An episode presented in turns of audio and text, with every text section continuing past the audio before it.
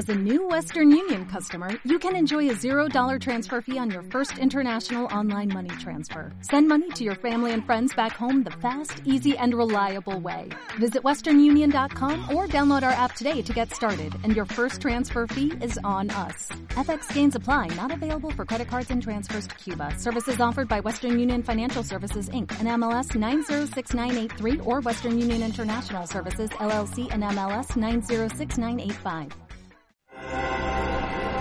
Ahora entramos en la sala más surrealista del museo. En la vitrina 16 podéis ver un aparato muy extraño con muchos botones. Dicen las malas lenguas que lo usaban los políticos como pisapapeles y que además se podían escuchar voces del más allá. Lo llamaban radio. Y aquí está el objeto más primitivo de todos, dicen los sabios, que servía para colocárselo de adorno en las orejas. Además, los humanos lo usaron como armas perdigoneras y también lo utilizaban para escribir a mano. Lo llamaban bolígrafo. Sí, sí, con razón se han extinguido. ¿Qué más da cómo nos verán en el futuro? Lo que importa es el presente. No te pierdas el De que Parlem los miércoles a las 8 de la tarde en Radio Nova. Más info en dequeparlem.net. Y es que un miércoles sin de que parlem no es un miércoles.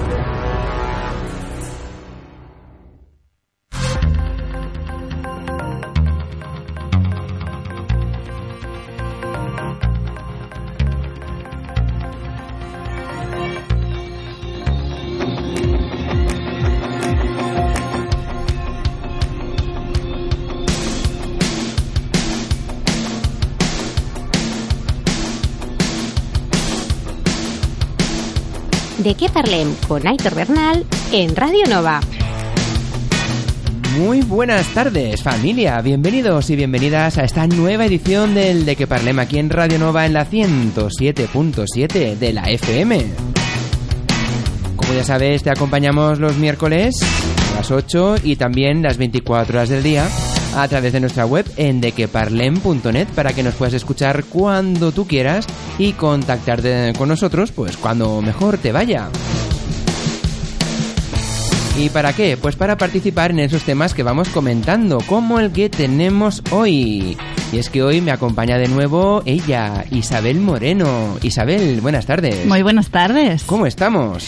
Hoy muy triste. Muy triste. Tengo tres motivos para estar muy triste. Después hablaremos de ellos si quieres. Uy, uy, uy. A ver si entre todos me animáis. Bueno, pues vamos a intentar que a menos este ratito se anime un poco, ¿no? claro que sí. Por supuesto. Isabel, ¿qué vamos a hablar hoy? Porque hoy cerraremos, ¿no? Quizás uno de los motivos que- de la tristeza. Cerraremos el, el Asexaparaulas, ¿no? El, el, el Sexaparaulas. de esta temporada. Exacto, sí. Uno de mis motivos. Estoy muy triste porque hoy es el último programa de la temporada y eso me da mucha pena, claro que sí. Y hoy será un poco poti poti. Preguntas que nos habían quedado a medias en los otros programas, bueno, comentarios en general, un poco de clausura. Ujú, Perfecto. Y ya haciendo lista para la próxima temporada también. Sí, como siempre os invito a que hagáis preguntas, comentarios, dudas. Ahora tendréis unos cuantos meses para pensar, que se vayan acumulando. Y así tendremos todo el invierno que viene para dar respuestas a vuestras dudas. Y para seguir poniendo palabras al sexo, que es lo que vamos a hacer hoy aquí en el programa. Lo más importante, siempre que poner palabras al sexo. Pues nada, vamos a ir arrancando. Saludos de quienes os acompañan. Somos Isabel Moreno, y Aitor Bernal. Bienvenidos al De qué Parlem.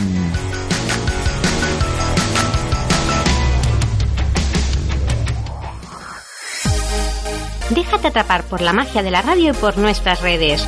Si quieres ponerte en contacto con nosotros o participar en el programa, estamos en Twitter, Instagram y Facebook.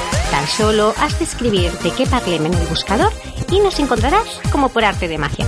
Además, también puedes enviarnos un mail a dequeparlem@radionova.cat o entrar en nuestra web dequeparlem.net. Nos escuchamos.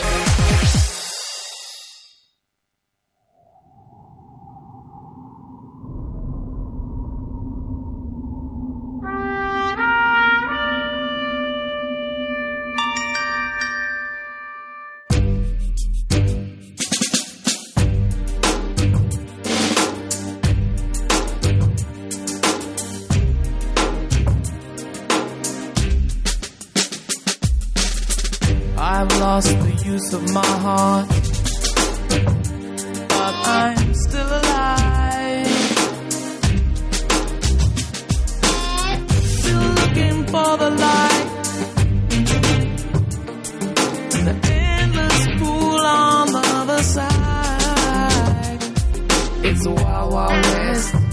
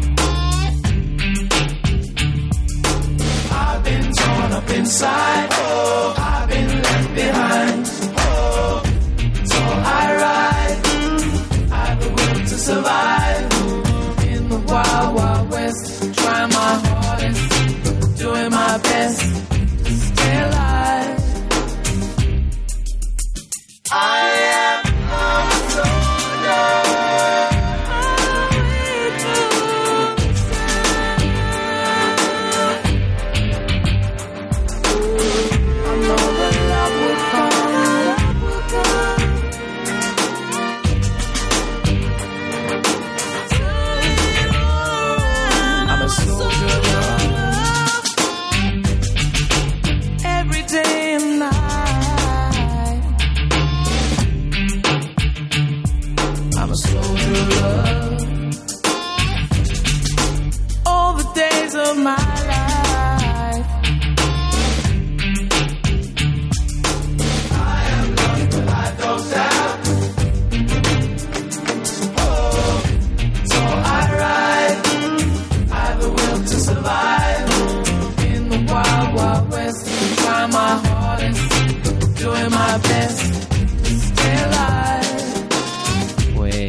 tema, El Soldado del Amor, empezamos hoy el Sexaparaulas aquí en el de que parlem. Soldier of Love. He perdido el uso del corazón. Lo has perdido completamente, seguro. Esperemos que no, que nadie lo haya perdido. Es una canción muy, muy sensual que os recomiendo para utilizar en esos momentos íntimos que compartís con otra persona o con más personas. Mm, También como dice la frase, estoy en el límite de mi fe, ¿no? Mm. Ya no sabes ni en lo que creer, ya. Estados alterados de conciencia. Bueno, como decíamos otras veces, es que el sexo hay que hacerlo con corazón. Eso no significa que estés enamorado de la otra persona, pero que estés implicado en lo que haces.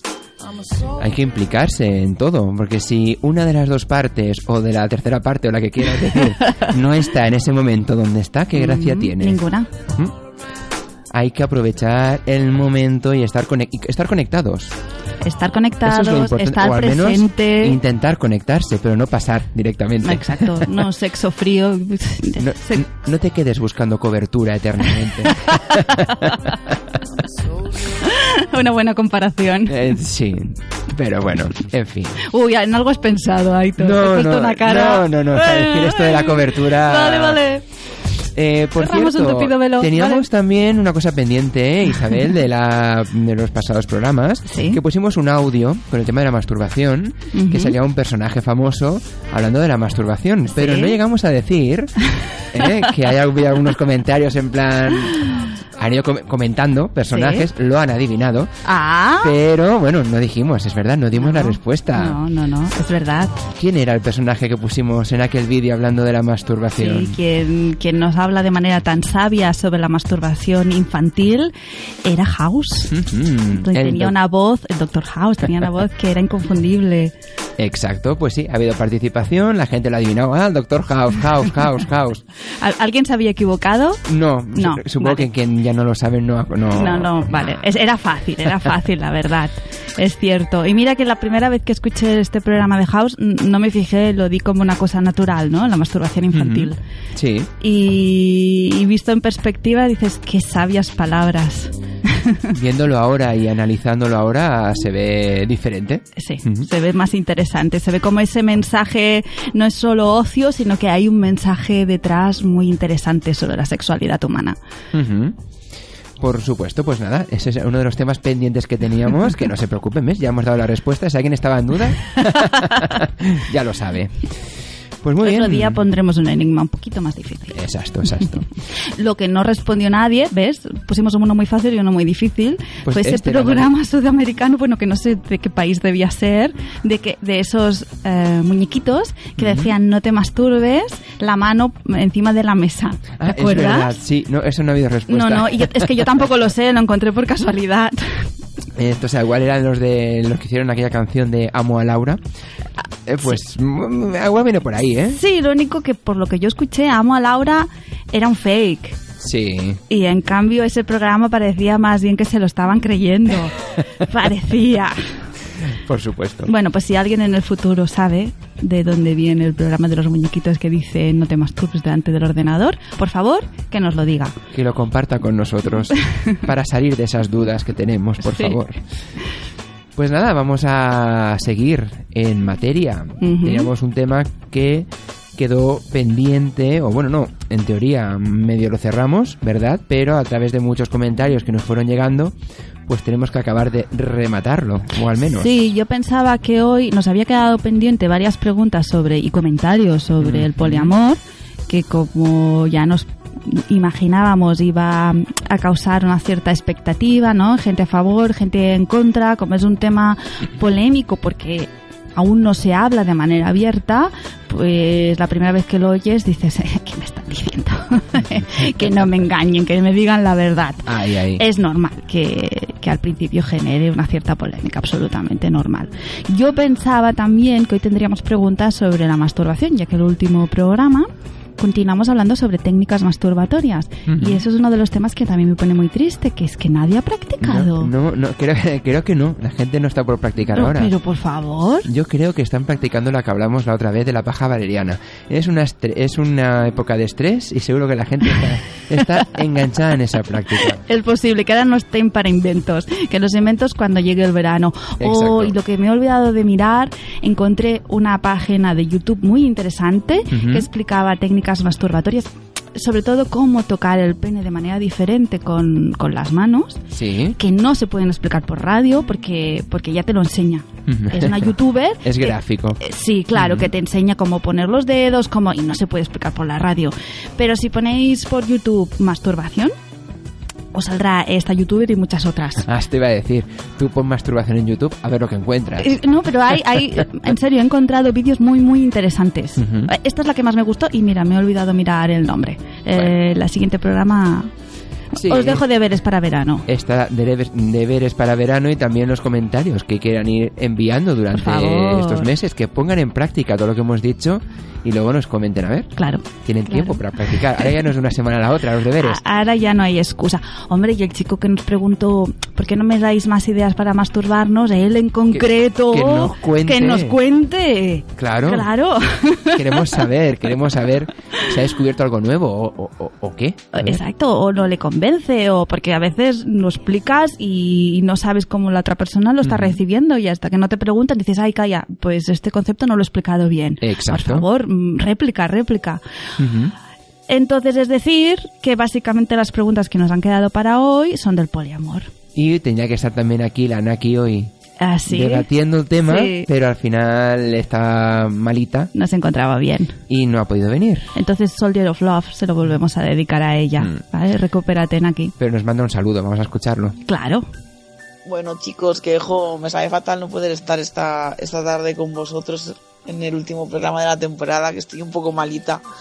Pero os mando muchos, muchos besitos y les deseo a todos que tengáis un muy, muy buen verano y que sigamos poniéndole palabras al sexo. Un besazo. Pues ya tenemos. Un beso aquí. Pero no es su, no- su única intervención. También No. nos ha dejado ahí cositas que quería decir hoy en el programa. Sí, sí, sí, sí. Ella, también ha leído vuestros comentarios y también quería poderse explicar, obviamente. Nos ha dejado algunos audios que los iremos poniendo Exacto. en su momento. Pues vamos a entrar ya Empezamos. en materia. Exactamente. Venga. ¿Quién comienza tú o yo? Va. Las damas primero. Ay, Venga, va. Eso que lo dices tú, que soy una dama. Bueno. A esta hora sí. Lo que, lo que haces en otras horas no lo Oh, sé. no me refería a eso. a ver, espera que lo estoy buscando. Me has pillado así. A ver, vamos a ver. Buscando, buscando. Venga, empezaremos por Julián. Julián, Julián Igualada. Hola. Muy interesante el programa. Me parece muy interesante el tema del poliamor. Debería ser algo normal y no algo excepcional. Muchas culturas son poligámicas y es lo más normal del mundo. Lo raro somos nosotros, ya que creo que es imposible poder querer solo a una persona. Bien, Julián, nos queda claro que es una persona que tiene mucho amor para dar. Que tiene mucho amor para dar y también de los que están a favor, ¿no? Del poliamor, que también hay críticas y hay, bueno, diferentes puntos de vista. y hay quien, no, todo. hay quien no lo ve claro. Pero Correcto. hay quien, quien cuando descubre el poliamor, el término, o dice, se siente como eh, el homosexual que sale del armario. Si yo soy así, y lo he sido siempre y no me he dado cuenta, en cambio hay otras personas que no, que nunca se lo habían planteado ni lo sienten, y a lo mejor pueden sentir rechazo en un primer momento, o a lo mejor pueden hacer un proceso y en momentos de su vida decidir, decidir si quieren ser poliamorosos o no. En todo caso, lo más, o- so- solo un concepto me, me gustaría aclarar. Poligámico es otra cosa, es otro Eh, concepto diferente, sí. Arraigado en otros tipos de culturas. Aunque eh, tienen la misma eh, raíz, ¿no? Poli, pero es diferente. Es diferente. Más que nada porque como está enraizado ah, con otras culturas y éticas religiosas, no se parecen a la ética que hablábamos el otro día, que lo podríamos decir como el lib- el libro, le podríamos decir la ética promiscua, ¿no? Exacto. No tienen esos conceptos de libertad, de... eh, de- bueno, es que ahora no, no, no sabría definirlos todos. ¿no? Pero de libertad por la otra persona, eh, de poner los límites, de... no, eso no De la existe. comunicación, De la comu-. Exacto. Eso no existe en el mundo poligámico. Pero bueno, ya nos entendemos. Yo pienso que sobre todo lo que es importante y queremos transmitir am, es que decida una persona ser poli- poliamorosa o decida ser monógama, lo importante es saber que podemos escoger, que no hay una sola vía y que además podemos escoger eh, no decir soy monógamo y toda mi vida seré monógamo, soy poliamoroso y toda mi vida seré poliamoroso, sino que en cada momento de nuestra vida y de nuestra etapa vital podamos decidir ahora me siento con fuerza de ser poliamoroso o de ser monógamo. Ahora, por el motivo que sea, no quiero serlo. O, o incluso escoger el celibato. Es decir, ahora mismo no quiero tener relaciones sexuales. Que seamos libres de poder escoger Exacto. y que seamos libres de que los demás no nos critiquen por nuestra elección. Eso, eso es lo más importante. Y para poder escoger se necesita tener la información. Porque es verdad que muchos poliamorosos no se atreven a serlo porque ni saben que existe el nombre, ni saben que realmente pueden serlo. Y porque si lo han sensación. escuchado no saben ni qué significa. Exacto. Y además, si te sientes el raro, no te atreverás a decirlo en voz alta. A- hace poco escuchaba a una poliamorosa que, que ella sintió, Sí. lo sintió sin, sin haber tenido ningún tipo de, de relación con otro poliamoroso ni que le hubiese llegado información, simplemente lo sintió y se lo dijo a su pareja, que quería una tercera persona en su vida. Bueno, tuvieron una crisis muy grande, se acabaron separando poco después ella eh, eh, entró en contacto con otros poliamorosos y, y pudo estar en paz. ¿Ves? No soy tan rara. Claro, es, es- es el desconocimiento, ¿no? El- como son temas que no se hablan, Sí, cuando tú lo sientes o te lo notas, ¿no? Por así sí, decirlo. sí, Como no conoces a nadie de tu entorno que esté en la misma situación, te ves tú como el raro. claro. Pero luego es lo que hablamos. Si comunicas, si te informas, investigas un poco, ves que hay más situaciones, que no eres el único, que no es el bicho raro. En todo caso, sois una colmena, por así decirlo, ¿no? Exacto. Claro, y para la persona que lo siente y, y su pareja o su entorno la critican, es muy duro. Y si piensas que estás solo en el mundo, es muy duro. En el momento en que, Claro. bueno, puedes coger perspectiva y decir, vale, eh, igual nuestra elección vital no es la misma, cada uno escogemos, pero tú imagínate ¿no? Imagínate que tus padres, que tus hermanos, que, que- en, este, en este caso su marido o su mujer es igual, eh, te dicen de todo por una elección que tú sientes. Claro. Mm, pues, pues, pues... Pero igualmente también eh, se puede dar lo- lo- el caso en el que tú tomes la decisión, ¿no? Es decir, eres eh, monogámico y luego pasas a ser Poliamoroso. Exactamente. Y después, ¿no? Decidas vol- volver a o sea, retroceder y decir, pues Claro. vuelvo a ser otra vez, pues monogámico. y tanto, y no sería Ahí- retroceder. No, No, escoger. Bueno, sí, es Sí, escoger, sí, volver sí. A, la, a la- a la decisión anterior, ¿no? Ujú. Pero claro, tú lo que dices son etapas. Sí. Pero precisamente, eh, además en la sociedad actual en la que estamos, y eso se puede ver cada día y en los periódicos y en las noticias, este libre albedrío, esta- de- estas decisiones que puedes tomar y puedes repensar y reelegir o cambiar varias veces, no se entiende. Y te dicen, a ver, vale, eras monogámico, ahora pasas a ser poliamoroso, me cuesta entender el cambio de concepto, ¿no? Y luego vuelves a decidir otra vez ser monogámico y estaremos otra vez a la misma. Y es posible que te digan- No, no te aclaras, no, no sabes exacto, ni lo que quieres. exacto. ¿no? Es ¿Ves, cómo, ¿Ves cómo no tenía ¿Ves? razón? ¿Ves? No. De que ves cómo te estabas equivocando, ves cómo eh, estás perdido, te hace falta un apoyo espiritual, ¿no? Esas Ujú. cosas. No, puedes cambiar las veces que quieras en función de lo que sientas en ese momento o lo que necesites. Claro. Pero Sí, no sí. por hecho de tomar una decisión, no quiere decir que puedas tomar otra que contradiga la anterior o que la complemente. No, no significa que ni uno ni el otro estén mal. Significa que en cada etapa de la vida, Mm. cada uno de nosotros necesita apoyos diferentes Exacto. o un estilo de vida diferente. Que si una persona puede decidir pasarse años viajando y después decidir que, que quiere quedarse quieto viviendo sedentariamente en una ciudad 20 años, Ujú. pues, pues sería lo mismo. Ujú. Sería exactamente lo mismo. Claro, luego dirán, ¿ves? ¿Para qué has viajado tanto para quedarte aquí? Te hubieras ahorrado la pasta y ya tendrías aquí una, una mansión, ¿no? Pero siempre encontraremos ¿no? ese, ese tipo de, de persona que, que, que opina de esta manera, que siempre te reforzará la idea inicial de, ¿ves? No tenías que haber hecho X. Exacto. Pero bueno, es un tipo de persona. Pero porque te las encuentres todos los días o sea el único tipo de persona con quien veas, no quiere decir que exista otro tipo. Entonces, tú haz lo que sientas en cada momento y lo que digan, si te ofende, mira, que entre por un lado y salga por otro. Pero es duro, ¿eh? sobre todo si el entorno es general, no es fácil, seamos sinceros. no Evidentemente, fácil. O- sí, sí. Ojalá, ¿eh? ojalá pudiésemos decir no me importa, pero Hombre. es que somos animales gregarios y sociales. Entonces, Claro, y todos tomamos decisiones, tenemos, todos tenemos un entorno cultural, todos Sí. tenemos una filosofía de vida, tenemos también eh, un entorno de amigos, de familia, etcétera, etcétera. Depende qué decisión puedas tomar en un lado o en otro, puedes ofender a una parte o a otra. Sí, es salirse del raíl, de lo que socialmente te dicen que es adecuado, no es fácil. Pero bueno, por eso pienso que es interesante que entre todos hablemos de que no hay un raíl, que hay Correcto. muchos. Y es que más felices nos sentiremos todos, porque a lo mejor una persona puede no estar de acuerdo con el tema del poliamor, pero en cambio seguro que tendrá otro tema en que se sale del raíl, seguro, porque Seguro. todos tenemos temas que nos salimos del raíl, ¿no? Inputs eh, viscerales que nos salimos del raíl. O los tienes y aún no los has descubierto. O te los estás negando. Exactamente, ¿no? Que sabes que hay algo ahí, pero dices, no, no, no, no puede ser, ¿no? Ya estamos en lo de siempre, no puede ser.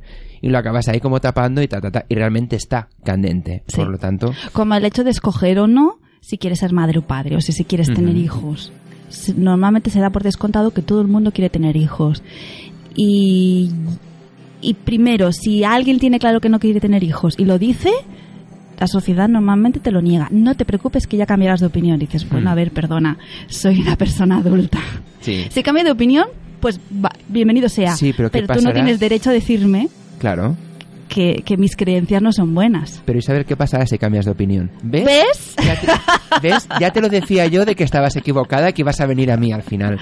Exacto. O después, cuántas parejas o cuántas mujeres, que es un tema tabú, Mm. eh, han tenido hijos y después han dicho es que realmente ser madre no es lo que yo esperaba en la vida. Y Exacto. se ha hecho un libro sobre el tema para que deje de ser tabú. Y son mujeres que se quieren a, a- a sus hijos y los van a cuidar mejor que cualquier otro, pero han hecho la reflexión y se han dado cuenta que si lo hubiesen pensado mm, o hubiesen reflexionado antes, pues hubiesen tomado otra vida, otra vía Claro. y también eh, no pasa nada. Pero bueno, eh, es importante reflexionar sobre los temas que se salen fuera de la norma. Exacto. Ahí queda dicho. Ahí queda dicho y cada cual es esto. Es decir, ¿Te puedes sentir un bicho raro? Sí, pero porque en tu entorno no tienes a nadie que comparta esa opinión. O sí, pero no lo conoces. Exacto. Pero no te sientas raro ni, ni extraño, porque en el mundo somos millones, billones de personas. O sea, y siempre no eres el encontraremos único. alguien como nosotros. Exacto. Y al revés, por la otra vía, yo diría eso, siempre que veamos, me- intento aplicármelo a mí misma, siempre que veamos a alguien que está haciendo algo que no nos hubiésemos imaginado nunca. Respétalo. respetémoslo, sí, respetémoslo. Ujú. Porque otro día, además, seremos nosotros. Exacto. Tienes que actuar como te gustaría que actuaran contigo. Y ya Ujú. está. Ni más ni menos. Sí. Aitor, te toca la siguiente. Continuamos. Sí. Este, si no lo he perdido, es Júpiter de Barcelona. Sí. Dice, buenas chicos, tengo una pregunta. Si ya es difícil explicar a los niños lo que es la sexualidad y luego más difícil explicar lo que son las parejas del mismo sexo, ¿cómo se puede explicar a un niño lo que es el poliamor? Es una pregunta muy interesante. Se puede encontrar información en, sobre el tema. Por ejemplo, en eh, Ética Promiscua le dedican un capítulo. Y lo cierto, ah, había, pienso que este fin de semana se celebró el festival Eros Street, en el que había algunas charlas. Una de las charlas también se dedicó a un tema como este, a hablar de sexualidad a los niños. Y para resumir un poco la idea, es que es más fácil de lo que pensamos. Los niños no tienen los tabús ni las reglas sociales escritas y por tanto para ellos lo que le expliquemos es normal. Entonces depende de la edad que tenga el niño, se le dan menos detalles o más. Un niño muy pequeño, según qué detalles de sexualidad o poliamor, no hace falta. No hace falta. Según vaya creciendo, y muchas veces es el niño mismo que te lo pregunta. Yo recuerdo algún ejemplo en que le preguntan, le hacen una pregunta sobre la madre, la madre, a ver, ¿cómo se lo explico? Poliamorosa, ¿no? Y se lo explica piti, piti, piti, piti, piti, piti. Y cuando acaba de hablar, y te lo he explicado bien. El niño dice, mamá, me has explicado más de lo que yo quería. Solo con cuatro frases ya me, ya me conformaba, ¿no? Exacto. Otro niño que se ha criado en, criado en un entorno poliamoroso, ah, le pasó lo contrario, que, que cuando se hizo adolescente, ¿cómo? ¿Que hay gente monógama? Pero, ¿y eso cómo se hace? ¿No? Sí, ¿no? ¿Qué- qué- qué- qué- co- ¿Cómo cojo a uno solo, no? Sí, sí, ¿cómo escojo? Pero qué gente más rara, ¿no? Sí. Algún ejemplo más que, que recuerdo. eh, ah, bueno, en este caso era sobre homosexualidad, pues sin enseñarle ni. ¿Y por qué van el tío con este amigo siempre? Bueno, pues igual que como mamá y papá se Mm. quieren, pues ellos dos también están enamorados. Ah, vale, em, jugamos a barcos Sí, y, Y- y y ya, ya está. está. no le dan más importancia. y ya está. A lo mejor lo más complicado es que su entorno, si su entorno de colegio no es tan abierto, aquí es donde se puede encontrar el choque Exacto. que él lo entienda perfectamente, pero lo vaya a hablar en el colegio. Y los demás no lo vean igual y ahí es cuando se provoca el conflicto. Conflicto, sí. Entonces, a, a lo mejor es más difícil cómo explicarle. Tú lo puedes ver con naturalidad, pero a lo mejor tus amigos no. A lo mejor es el punto más difícil de explicar. Es que fíjate que, como Júpiter comenta, ¿no? De cómo le explicas eh, a un niño lo que es el poliamor, ¿no? Cómo explicar a un niño. Pero es que a veces tenemos que hacer la reflexión a la inversa y decir o pensar en cómo nos lo explicamos a nosotros mismos. Porque si tú no lo tienes claro o tienes una manera de pensar, obviamente cuando vas a, a explicarle a un niño las cosas, tirarás por tu ideología. Pero lo normal es explicarle todas las opciones que hay. Sí. Entonces, si una persona ya no sabe ver más allá de lo que ve, o no lo entiende, porque a veces eh, la falta de información provoca que no se entiendan y haya miedo hacia, hacia, hacia esa tendencia, es muy difícil explicárselo a un niño. ¿Vale? Y también como tú comentabas de la edad, un niño más pequeño lo entenderá normal, ¿no? Mira, pues, bueno, pues me voy, a, me voy a jugar, pero cuando ya entramos en el- la adolescencia. ¿no? En la etapa, vamos a hablar del instituto, ahí es mucho más complicado ya, porque la gente ahí ya sabe, ya lo sabe. Ahí ya en teoría no hace falta explicar nada. Pero hay que educar igualmente en la sexualidad. Porque una cosa es lo que puedan ver por internet, por los móviles, por los mil sitios que puedan ahora circular la información. Antes era más complicado.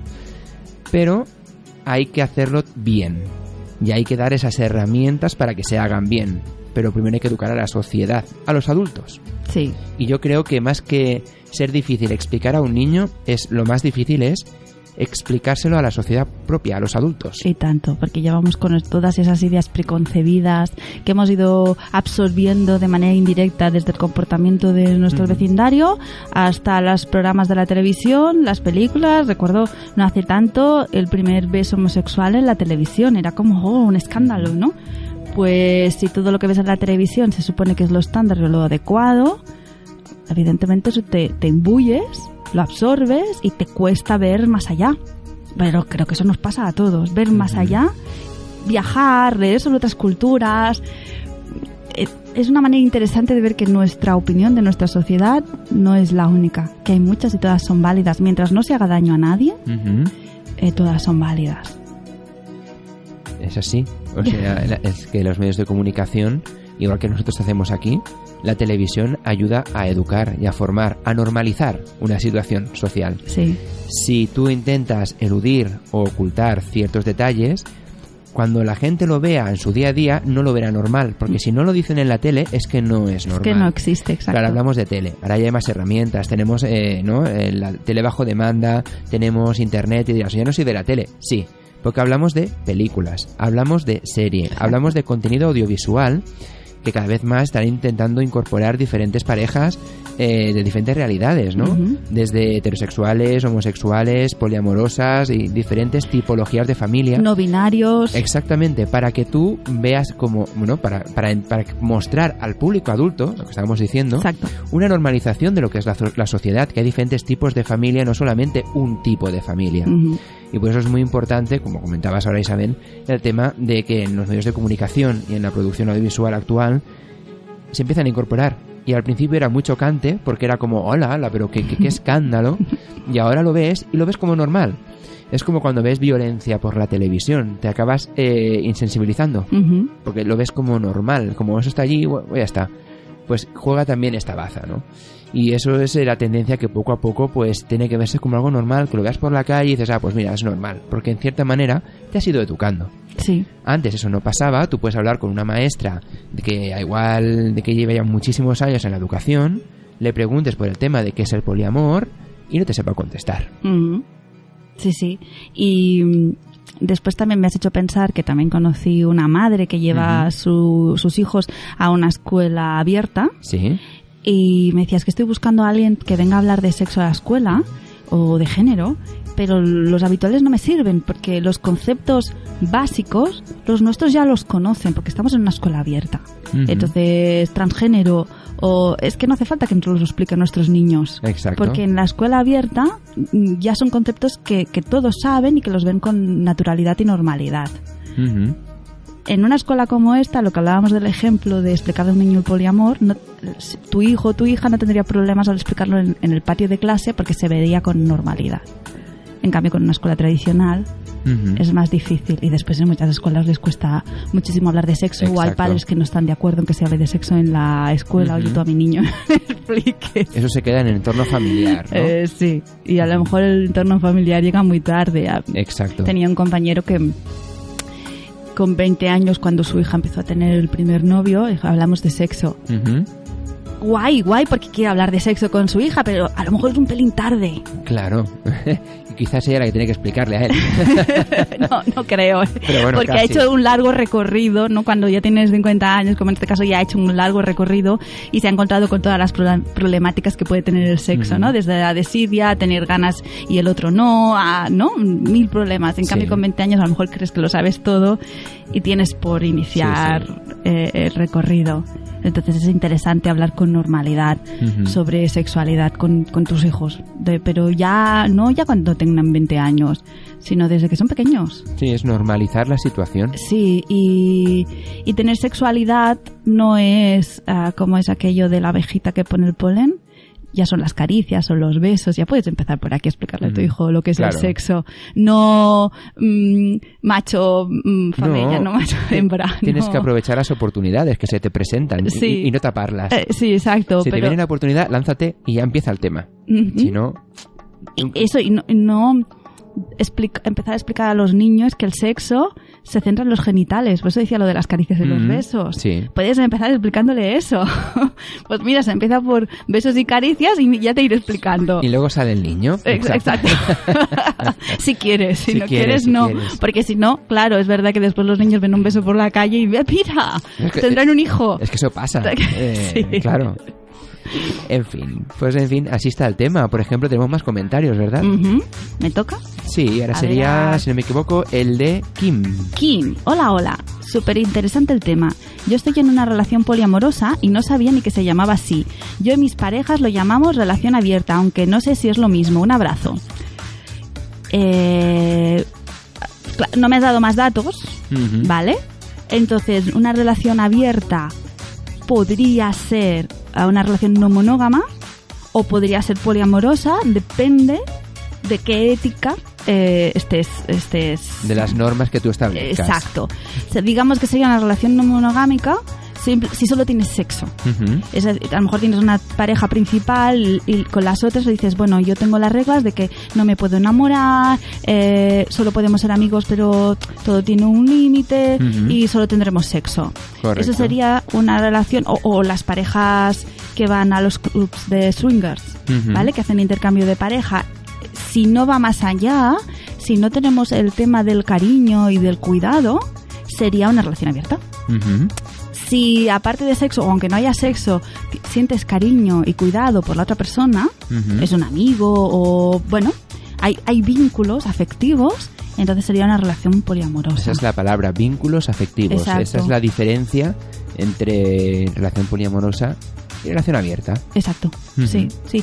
Es verdad que tradicionalmente a lo mejor habían parejas poliamorosas, bueno, sí, mm, o Seguro. parejas o grupos Sí, poliamorosos que le llamaban relación abierta porque no conocíamos el término aquí. Correcto. En Estados Unidos hace más tiempo que se utiliza, pero para a nosotros ha tardado un poco en llegarnos.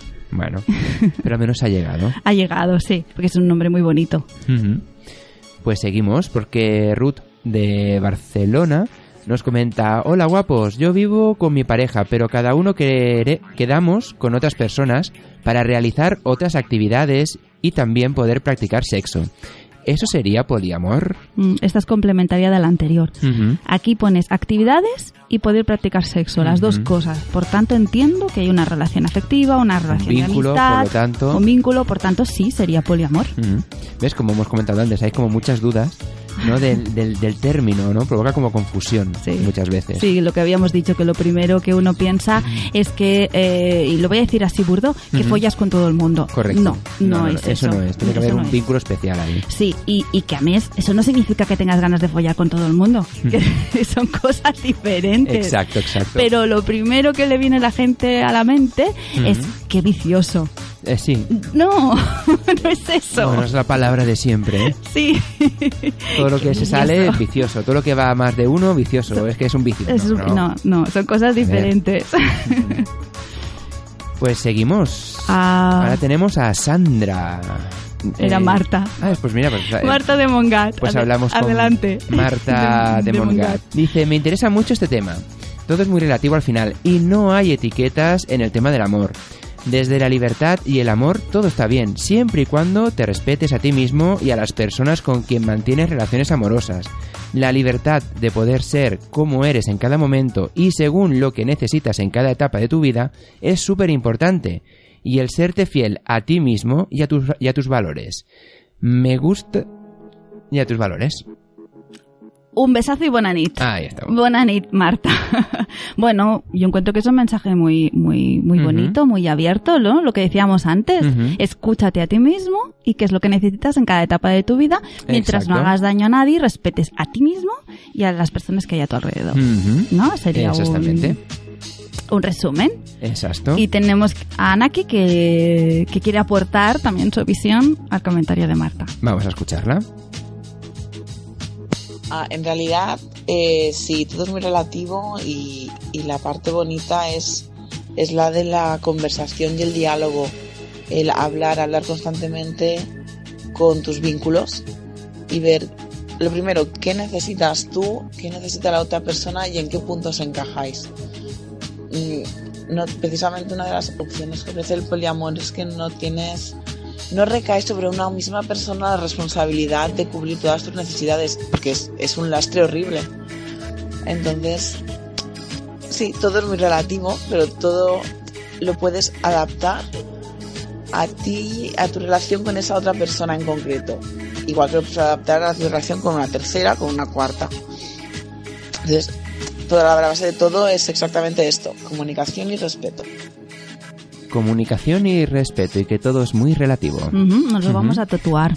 Comunicación y respeto. Un- gran mensaje. Vale, pues podemos seguir con otras opiniones que no están tan a favor del mundo poliamoroso. Por ejemplo, ¿qué tenemos?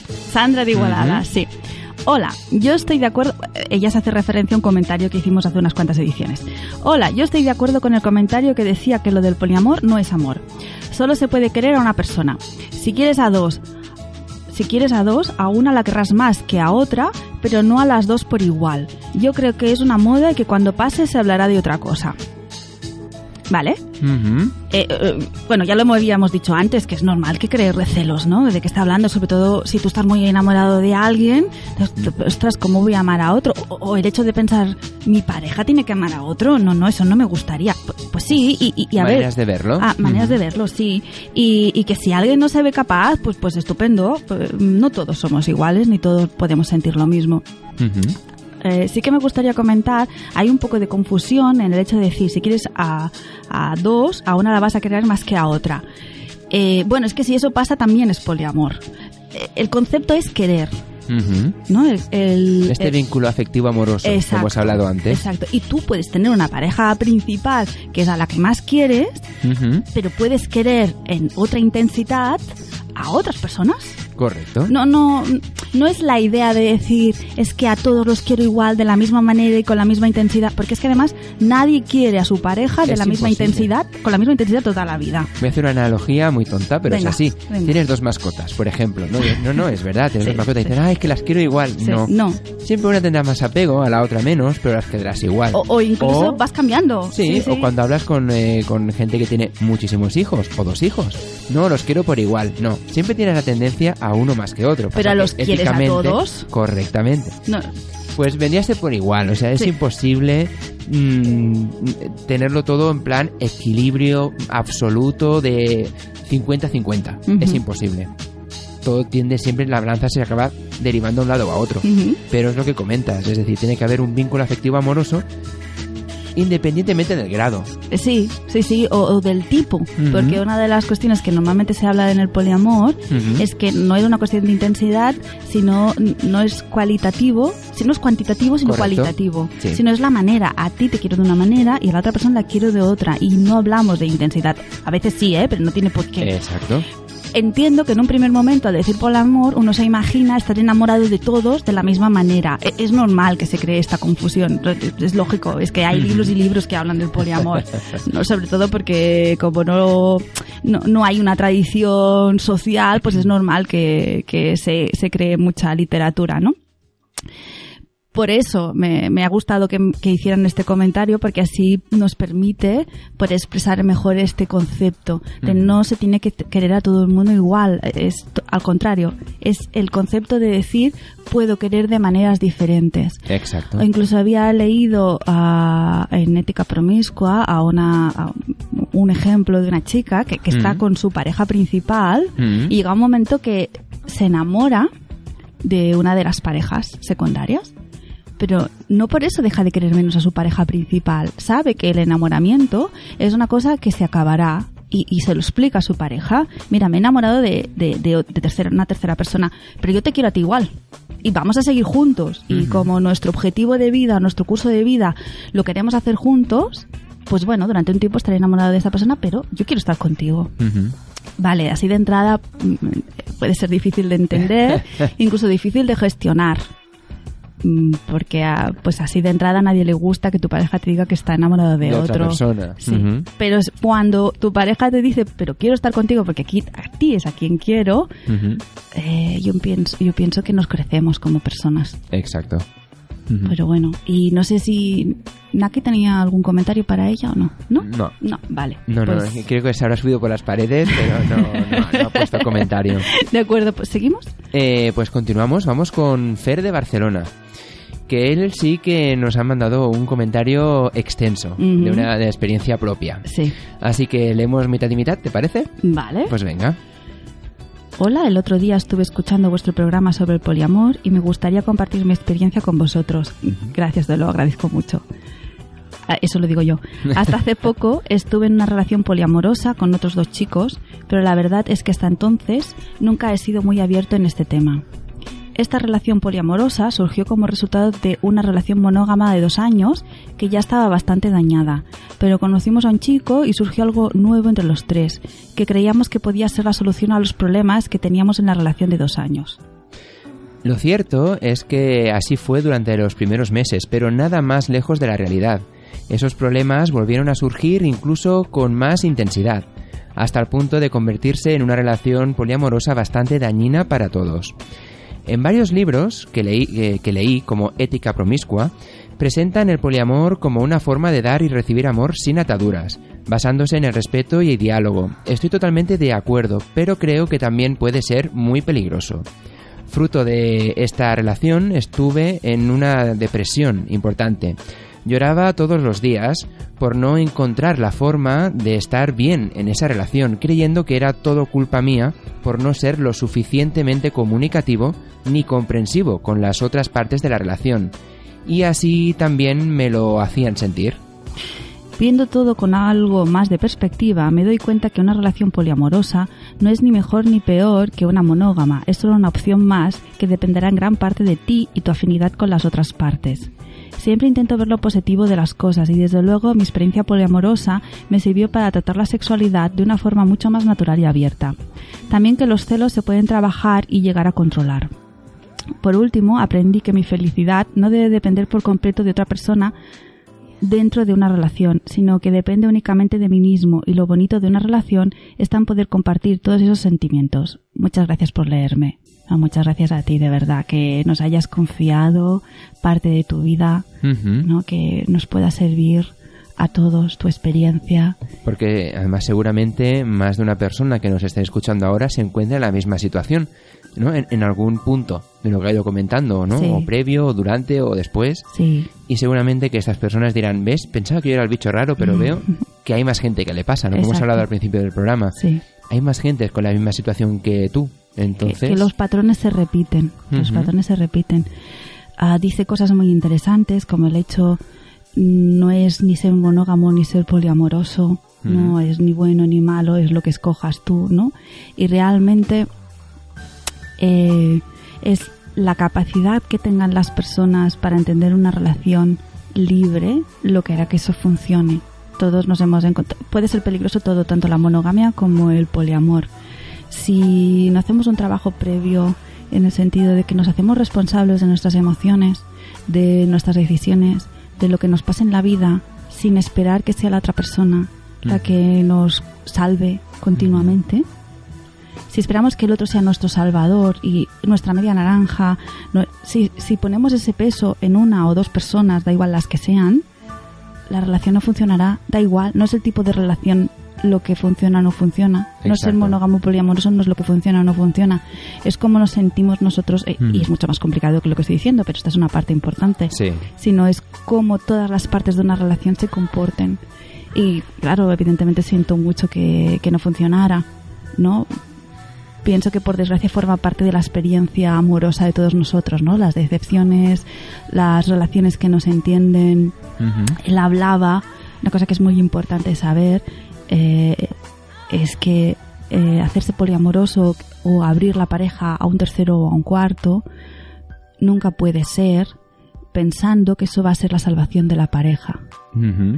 Porque, porque no, porque al final los problemas se multiplican. Pero eso también pasa en la monogamia. Dejamos una pareja, empezamos otra pensando que, Que te va a curar, ¿no? La- la- las heridas. que te va a curar las heridas y que no se van a repetir los mismos patrones. Y se acaban repitiendo los mismos patrones porque somos nosotros los que no hemos cambiado. Mm. Porque repetimos los mismos errores.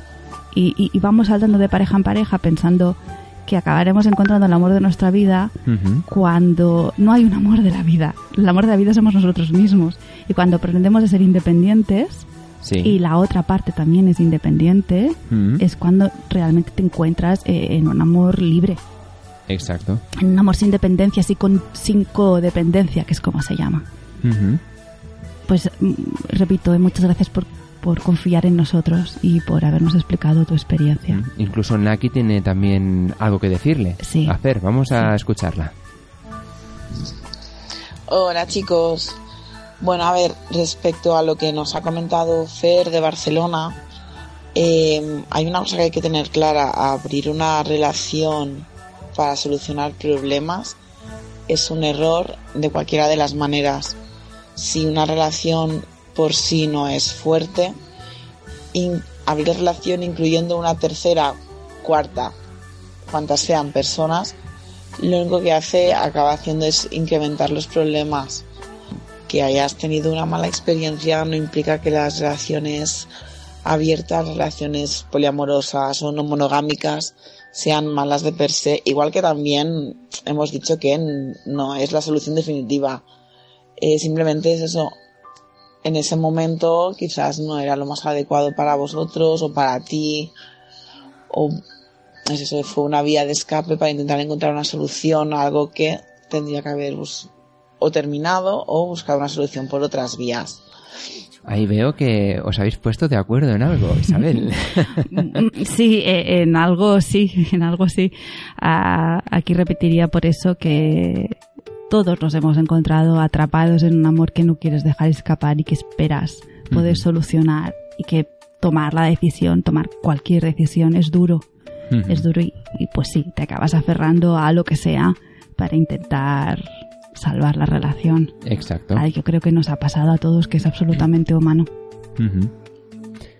Pues ahí teníamos eh, los comentarios, ¿no? Que habían quedado, digamos, pendientes del ¿No tema del ninguno? poliamor. ¿Todos? ¿Sí? Ya estarían todos? todos, sí. Eh, en principio también tenemos unos cuantos que, bueno, nos felicitan por el programa, Rosa de Igualada, Javi de Igualada y Mary Chail de Vilanova, que nos, bueno, nos felicitan por el programa y también que sigamos adelante y que la próxima temporada quieren pues seguir escuchando más temas y que sigamos poniendo palabras al sexo. Qué bien, me encanta. Ujú. Y ya que nos animáis a continuar, ¿por qué nos animáis a hacer comentarios?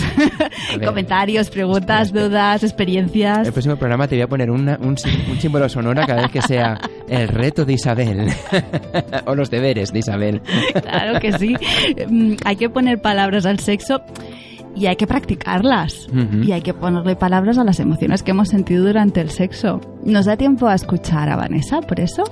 A Vanessa, pues venga, vamos a escuchar a Vanessa, a ver qué nos cuenta. Y con ella pues ya iremos cerrando Oh. el programa y la edición del, del eh, Sexapalaulas. Hola a todos, soy Vanessa Barros, psicoterapeuta especializada en autoestima femenina.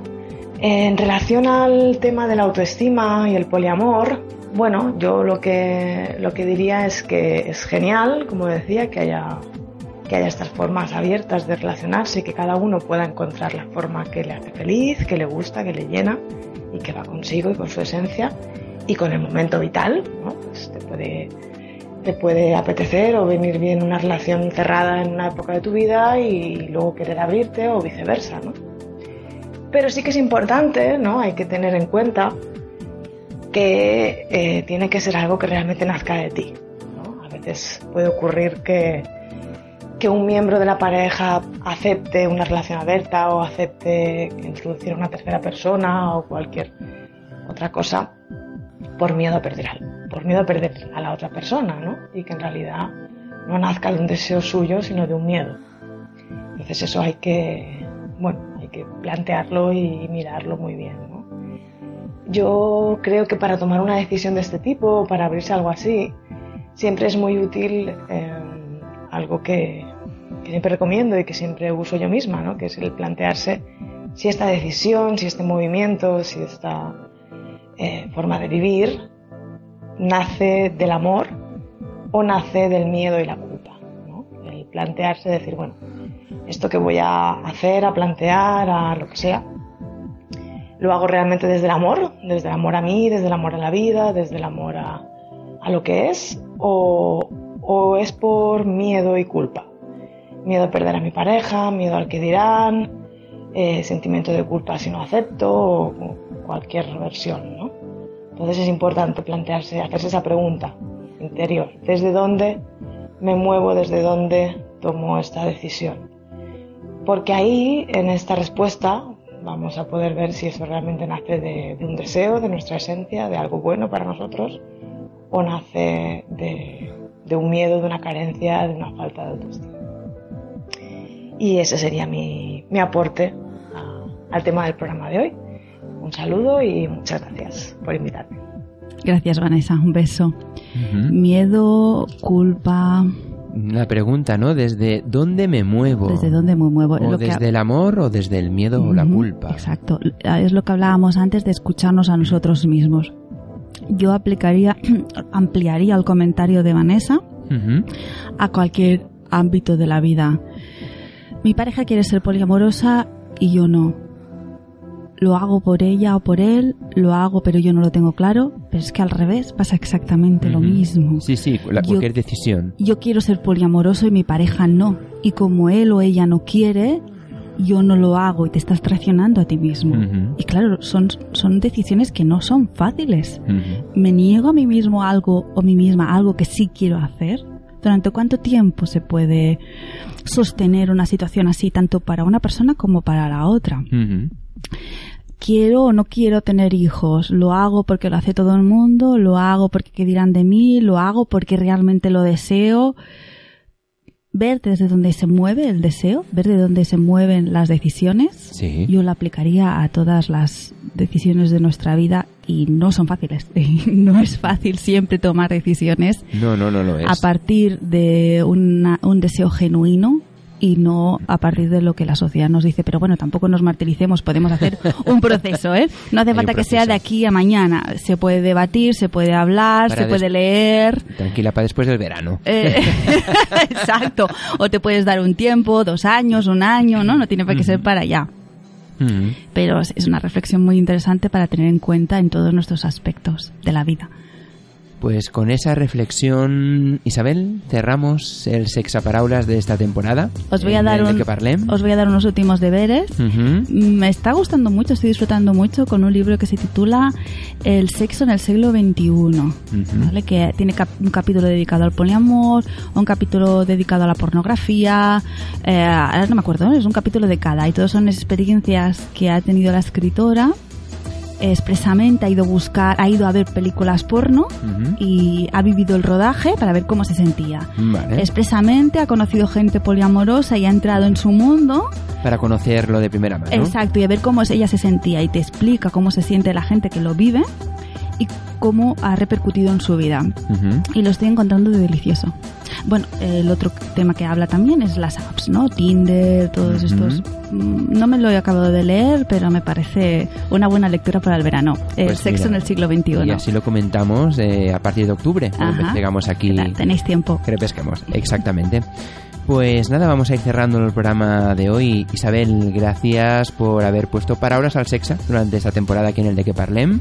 Y seguiremos poniendo más palabras eh, a partir de la próxima temporada. Ujú, claro, que no falten Mm. las palabras y el sexo nunca. Muchas gracias, Aitor. Y también agradecer a Naki la participación en estos programas y la temporada que viene también está Ya, invitada cuando quiera venir. Claro, y a todos los a colaboradores, a Mirai, a Haridas, a Diana, a seguro que dejo a alguien, a Vanessa.